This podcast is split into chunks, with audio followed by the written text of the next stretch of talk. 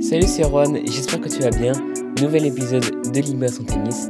Alors aujourd'hui ça fait très longtemps que j'ai pas posté de nouvel épisode, mais je reviens bien aujourd'hui euh, pour un épisode assez différent d'habitude parce que j'ai décidé de changer un petit peu le format, d'essayer quelque chose de nouveau. Au lieu de poster plusieurs épisodes euh, assez courts, j'ai décidé de faire un épisode composé de plusieurs parties, donc on va parler de plusieurs sujets dans cet épisode. On va parler un petit peu d'actualité, on va parler aussi un petit peu de comment progresser dans un secteur du jeu qui est extrêmement important et auquel on fait vraiment pas du tout attention. Pourtant, on s'entraîne même pas dessus pour se dire. Et puis, on finira par une petite analyse mêlée d'une petite actualité pour finir tranquillement. Du coup, pour écouter ce podcast, je te conseille de démarrer une activité vraiment tranquille. Et puis, euh, bah, nous, on est parti pour démarrer. Alors, on va commencer avec un peu d'actualité, on va parler de l'UTS. Alors l'UTS, si tu sais pas ce que c'est, j'avais fait un podcast dessus, c'est le nouveau championnat de Patrick Mouratoglou. Mais je vais pas vraiment te réexpliquer tout ce que c'est, j'avais déjà fait un épisode euh, vraiment dessus dans les podcasts euh, quotidiens, mais on va aborder environ trois points assez intéressants de, de, ce nouveau championnat qui a eu lieu pour la première fois, donc c'était que pour les hommes cette fois-ci. plus tard, il veut que ce soit pour les hommes et les femmes. Dans ce tournoi, il y avait pas mal de joueurs assez intéressants, hein, comme Tsitsipas, euh, Tim, euh, Corentin Moutet, euh, Benoît Père, etc. Il y avait vraiment, de, vraiment des gros joueurs, des grosses têtes d'affiche quand même. Et on a vu des matchs quand même très serrés. Donc moi, je ne l'ai pas du tout vu en direct, mais j'ai vu des highlights sur YouTube et j'ai trouvé ça vraiment super intéressant. alors, il y a des trucs qui sont un peu moins intéressants que d'autres, donc ça, je vais t'en parler juste après. Mais on va commencer par un point qui est quand même assez important. Patrick Moitoglou, il a fait ce nouveau championnat, c'était pour imposer entre guillemets une nouvelle vision du tennis. Et dans sa vision du tennis, il voulait que les joueurs s'expriment beaucoup plus et qu'ils soient vraiment eux-mêmes. Parce que notamment, il a envie que le tennis devienne plus un show que un, un sport vraiment classique, on va dire, un peu ancien. Euh, la, vision qu'il a des tournois classiques de, de l'ATP Tour, etc., c'est un format peut-être un peu trop ancien qui n'a pas assez évolué et euh, avec un public qui se désintéresse un petit peu. Donc ce qu'il voulait, c'est qu'il euh, y ait plus de fans et que les fans soient un peu plus hardcore, entre guillemets, avec les joueurs. Qu'ils adorent un joueur et qu'ils détestent un autre joueur. C'est un petit peu ça ce qu'il voulait pour donner un peu plus d'attention, pour divertir un peu plus et vraiment pour changer euh, le tennis en lui-même. Et la manière dont on pratique et la manière aussi dont on le regarde. Ça, c'est aussi assez important pour lui. du coup, ce qu'on a vu dans ce tournoi, c'était que effectivement les joueurs sont pas mal exprimés. Euh, les grosses têtes d'affiche comme Tsitsipas et Tim, j'ai pas l'impression que ça ait beaucoup changé, que ça ait eu un gros impact. Euh, est-ce que c'est des joueurs qui sont naturellement comme ça ou c'est des joueurs qui ont euh, qui n'ont pas voulu vraiment s'ouvrir Je sais pas. Je pense que c'est tout simplement des joueurs qui sont naturellement comme ça. Mais des joueurs comme Père et Quentin Moutet ou David Goffin peut-être sont davantage exprimés, je trouve, sur le cours. Euh, et même dans, les interviews, je trouve qu'ils sont vraiment davantage exprimés. Euh, alors en fait, ça, je trouve ça super bien, de voir des joueurs qui sont plus eux-mêmes sur le cours, euh, qui s'expriment plus. Ça, pour moi, c'est très bien. Pour moi, voir un joueur qui s'exprime sur le cours, qui s'énerve sur le cours ou qui crie sur le cours, ça met vraiment pas du tout un problème. Et bah, limite, limite, c'est un problème justement qu'il ne puisse pas s'exprimer. Euh, donc ça, ça me dérange pas du tout. Qui casse une raquette, à la limite, ça me dérange pas. Qui voit ça avec son sponsor, si le sponsor n'est pas d'accord, bon bah il se prend une amende de son sponsor et puis point. Mais qu'il prenne une amende parce qu'il crie sur le cours ou parce qu'il casse une raquette, bah, je trouve ça pas ça normal, en tout cas par l'arbitre. Euh, le seul point où je pense que l'arbitre devrait, sanctionner un joueur qui s'exprime sur le cours, c'est quand le joueur parle mal à l'arbitre ou, parle mal euh, au public ou parle mal euh, à son adversaire. Ça, pour moi, c'est pas admissible. Alors peut-être que effectivement dans l'UTS, c'est effectivement comme ça qu'ils le voient, mais en tout cas, il n'y a pas eu de, a pas eu de problème, donc évidemment, ils n'ont pas appliqué de sanctions. Donc les joueurs sont pas mal exprimés. Benoît Père, évidemment, cassé une raquette, ça fait plaisir. mais voilà, c'est toujours comme ça. De toute façon, je, l'aime bien, Benoît Père, en fait. je trouve qu'on dit un peu trop le mal de lui, et je trouve que c'est un joueur vraiment intéressant. Bref, euh, tout ça c'est dit. Euh, le, truc, le seul truc que j'ai un peu peur avec le fait de pousser les joueurs un petit peu à être eux-mêmes sur le cours et à s'exprimer sur le cours, c'est qu'on peut se demander parfois est-ce que les joueurs le font vraiment parce qu'ils sont eux-mêmes ou parce qu'ils veulent faire le show Et moi, je préférais davantage que les joueurs le fassent parce qu'ils sont eux-mêmes et pas juste pour faire le show et en faire trop. Ça, ce serait vraiment pas terrible en fait. Euh, j'ai envie que ça reste beaucoup plus naturel. Euh, est-ce que le, fait que Patrick Bartoglou pousse un petit peu à ça et qu'il y ait le mot aussi showdown dans le, dans le titre du championnat, ça pousse un peu trop au show? Je sais pas, et j'espère que ça fera pas too much dans le futur. En tout cas, pour euh, ce qu'on a vu, je trouve ça plutôt bien. Plutôt bien pardon. Donc, pour l'instant, c'est très positif. Euh, un autre truc très positif aussi, c'est euh, le coaching. Alors évidemment, Patrick Matoglou, tu sais, il milite depuis très longtemps pour qu'il y ait du coaching sur le cours. Donc maintenant, comme c'est son championnat et il décide des règles, bah, il en a mis. Alors le coaching, ça se passait comment? Ça se passait par casque. Donc le joueur mettait un casque et euh, le coach mettait un casque sur les changements de côté. Donc pas tous les changements de côté, mais certains changements de côté. Et du coup, euh, il se parlait comme ça à distance. Et puis, euh, c'était principalement le coach qui parlait d'ailleurs. Et donc, nous, on pouvait entendre, nous, en tant que spectateurs, on pouvait écouter les conversations. Et je trouve ça vraiment très, très intéressant euh, d'écouter ces conversations-là pour savoir ce que dit le coach à ce moment, à tel moment du match, comment il va faire pour résoudre le problème du joueur, est-ce que ça va permettre de vraiment avoir un impact ou pas? Et j'ai juste trouvé ça super, super intéressant. D'ailleurs, il y a une vidéo, peut-être que tu retrouveras sur YouTube, je sais pas. Moi, j'ai pas trouvé le lien comme ça, donc je pourrais pas te le donner dans, le, dans la description de, cet épisode mais il y avait une vidéo sur YouTube euh, entre Tim et, euh, et, son coach, donc euh, c'est aussi un team, je crois. et en fait, il disait que c'était vraiment son moment de monter à la volée, de faire des séries volées. C'était vraiment le meilleur moment du match. Et comme je te le conseille souvent, c'était à la fin du match. Donc pour prendre les choses en main et pour aller de l'avant. Donc c'est exactement ce qu'il a fait. Il a fait plusieurs séries volées, il est monté plusieurs fois à la volée. Et au final, le match a complètement basculé. Donc en fait, euh, je trouve ça très intéressant de pouvoir écouter juste avant la conversation, la conversation entre le joueur et le coach et ensuite voir les conséquences que ça a eu. Donc ça peut nous aider, nous, et ça peut juste nous intéresser en tant que spectateur. Donc j'ai trouvé ça vraiment euh, super bien. Euh, c'est une bonne, une bonne chose. Est-ce que le, le, fait que ce soit des casques et que le, le coach ne puisse pas venir voir le joueur, c'était à cause du coronavirus ou pas, je ne sais pas. Mais en tout cas, c'était très intéressant euh, sous cette forme-là. Donc, évidemment, pour le futur, il euh, faut continuer absolument. Euh, un truc, une question qui peut se poser évidemment après, après les, échanges comme ça où les spectateurs peuvent entendre, c'est que est-ce que les coachs ne vont pas modifier un petit peu leur discours quand ils vont parler aux joueurs? Est-ce que les joueurs ne vont pas modifier un petit peu leur, un petit peu leur discours quand ils vont parler à leur coach? C'est un truc qu'on peut imaginer. Pour l'instant, j'ai pas eu l'impression que les coachs aient vraiment changé complètement de discours. Évidemment, ils ne vont pas révéler leurs leur secrets euh, face à, des joueurs, leurs tactiques face à des joueurs, parce qu'évidemment, c'est des choses un petit peu secrètes quand même, va pas se mentir. Euh, mais euh, pour l'instant, je trouvais ça plutôt sincère, donc c'est très bien que ce soit comme ça, et j'espère que ça va le rester dans le futur. Parce qu'évidemment, le coaching sur le cours, c'est un petit peu la base de, son, de ce championnat, donc ça, c'est sûr que ça va rester. Mais en tout cas, j'espère que les coachs aussi euh, vont rester, enfin, les, les, conversations vont rester un petit peu comme ça, que ça va pas trop trop changer pour devenir plus un show. Donc voilà, ça c'est un petit peu ma vision. Euh, je ne sais pas si tu partages cette vision ou pas, tu peux me le dire dans les avis d'Apple Podcast.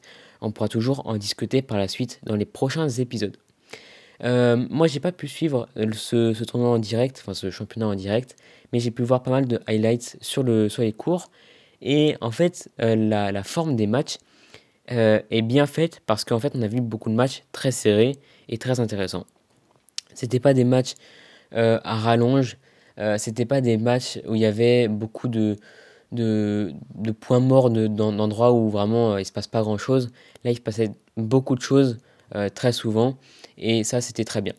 Une petite chose par contre que j'ai pas trop aimé, c'était les bonus. Donc dans les matchs en gros, si tu sais pas, il y avait des bonus je te conseille plutôt d'aller voir les vidéos pour voir exactement comment ça s'applique. Euh, parce que euh, je vais avoir un peu de mal à, te l'expliquer quand même. Euh, du coup, en gros, vraiment pour te le faire vraiment très rapidement, les, joueurs avaient des bonus qu'ils pouvaient appliquer et ça correspondait en gros pour avoir un bonus, il fallait faire des points gagnants ou des aces, bref, c'était un peu défini par le joueur.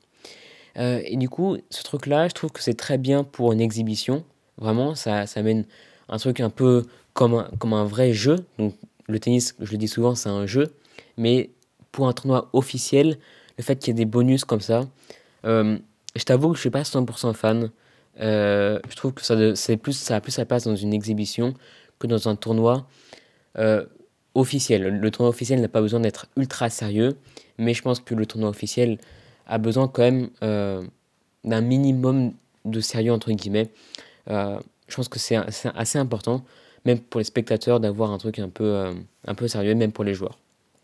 Donc voilà, ça c'était ma vision pour un truc que j'aimais un petit peu moins euh, là-dessus. Donc c'est un, un, détail évidemment, mais ça a quand même une importance dans la forme des matchs. Donc voilà, ça c'était mon avis. Si tu le partages ou pas, tu peux me le laisser dans les avis d'Apple Podcast. Euh, du coup, on va terminer. Non, on va pas terminer encore cet épisode. Il y a deux euh, petits sujets qu'on va aborder. On va en tout cas terminer cette petite partie sur l'UTS. Et du coup, on va parler d'un sujet maintenant pour progresser au tennis, dans un secteur très important du tennis.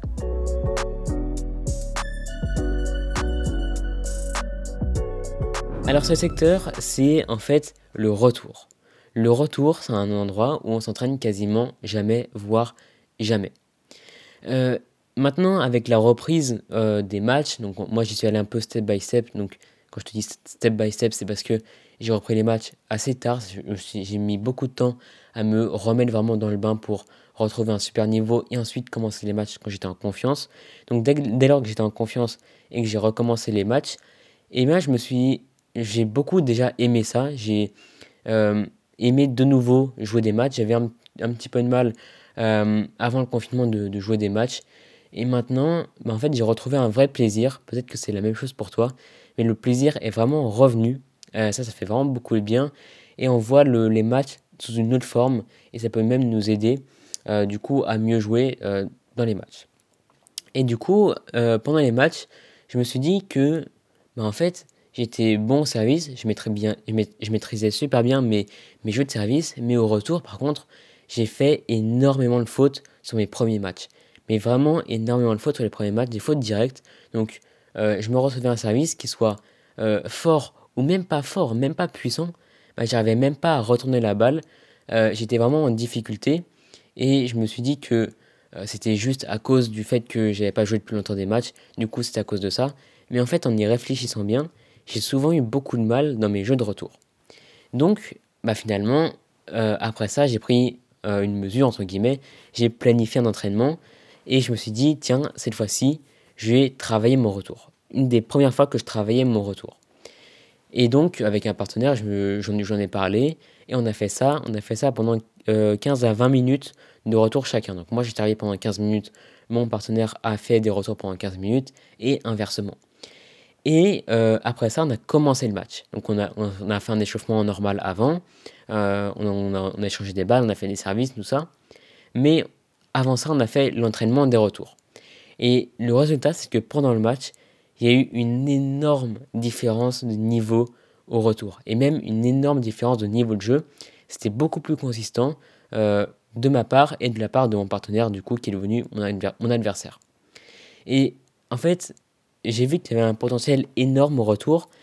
Euh, je me, et encore, je ne me suis même pas entraîné, j'ai même pas fait un entraînement très spécifique, juste euh, fait des retours comme ça. D'habitude, ce qu'on fait, c'est de euh, bah, faire des retours, juste on fait 2-3 retours quand, quand, on a le temps, quand on a fini de s'échauffer au service et qu'on se met du coup euh, face à l'adversaire qui, est au service, qui, s'échauffe encore. Et du coup, on, claque deux retours, euh, une, une, dans les couloirs et une dans les carrés de service, et c'est fini. Mais là, quand tu t'entraînes véritablement au retour, tu as un bénéfice, mais qui est absolument gigantesque. Tout simplement parce que quand on s'entraîne jamais et quand on commence à faire un entraînement, on gagne énormément en très peu de temps. Donc en fait, mon conseil il est simple, c'est même pas de faire un entraînement euh, trop complexe, c'est juste de s'entraîner au retour plus souvent et beaucoup plus longtemps et aussi plus sérieusement. Voilà, ça c'était vraiment très simple et tu verras, euh, je vais pas te faire la promotion des bénéfices que tu vas avoir, mais en tout cas, tu sais que tu vas progresser énormément au retour et donc dans les matchs, bah forcément, ça a un impact absolument énorme. Euh, parce qu'en fait, on s'entraîne au service, mais pas au retour. et comme un point sur deux on fait un retour et un point sur deux on fait un service, eh bah, bah ce serait bête de s'entraîner que au service et pas au retour.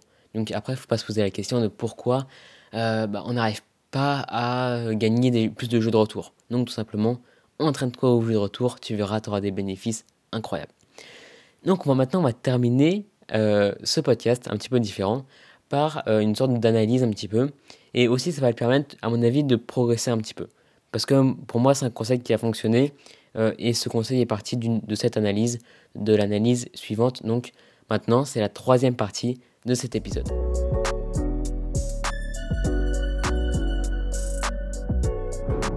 Cette partie, je vais l'intituler L'œil de Rafa. Alors pourquoi Rafa? Je vais essayer de te l'expliquer assez simplement.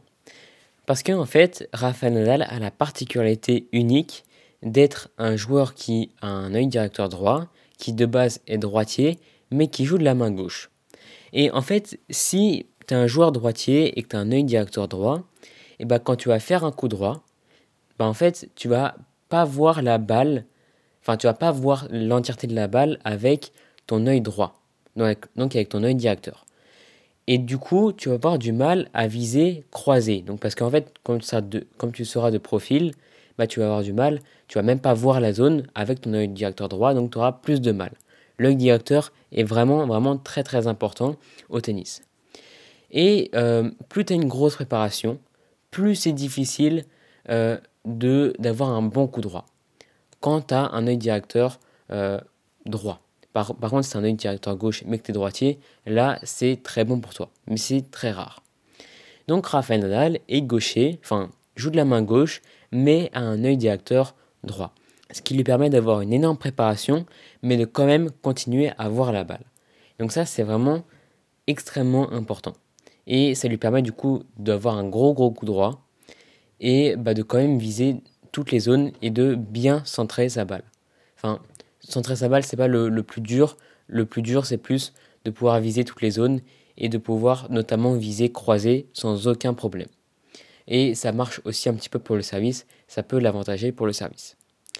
Et donc en fait, nous, enfin moi j'ai pas de conseiller d'avoir, de passer de la main droite à la main gauche euh, comme ça, pour justement euh, mieux frapper tes balles et frapper beaucoup plus facilement croisé. Par contre, un truc qui a beaucoup fonctionné sur moi, pour frapper beaucoup plus facilement croisé, et eh ben d'avoir, au lieu d'avoir une grosse préparation, d'avoir une plus petite préparation. Et comme je te le disais, plus tu as une petite préparation, plus c'est facile de viser croisé parce que tu vas voir la balle beaucoup mieux avec ton œil directeur.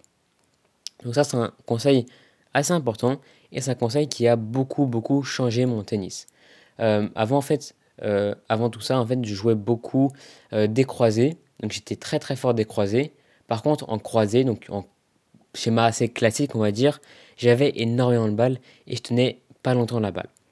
Et donc ce truc-là m'a énormément permis de débloquer une grande partie du cours que j'utilisais beaucoup trop peu avant. Donc ça c'est mon conseil. Fais attention à ta préparation. Si tu as une grosse préparation euh, et que tu es droitier avec un œil directeur droit, eh ben, fais attention et pourquoi pas essaye de diminuer cette préparation pour voir comment ça réagit. Et puis si tu trouves, si tu as la sensation que tu es beaucoup plus à l'aise quand tu vises longue ligne que croisé, eh ben, fais attention aussi à ta préparation avec ton œil directeur pour voir s'il y a un truc qui cloche dans l'un des deux. Mais en tout cas, voilà, ça c'est mon conseil pour ce podcast. Donc je t'ai parlé du retour et de ton œil directeur, de ta préparation en tout cas. Et j'espère que ça pourra t'aider à modifier ton jeu dans le bon sens. Donc voilà, on arrive à la fin de cet épisode. J'espère que ça t'a plu. Euh, ça faisait longtemps que je n'avais pas sorti. Donc comme d'habitude, si ça t'a plu, bah, tu peux t'abonner, tu peux laisser un avis sur Apple Podcast. C'est ce qui marche le mieux pour que le podcast continue à, bah, s'agrandir, à euh, agrandir un peu la communauté des gens qui sont passionnés par le tennis, euh, qui veulent en écouter plus.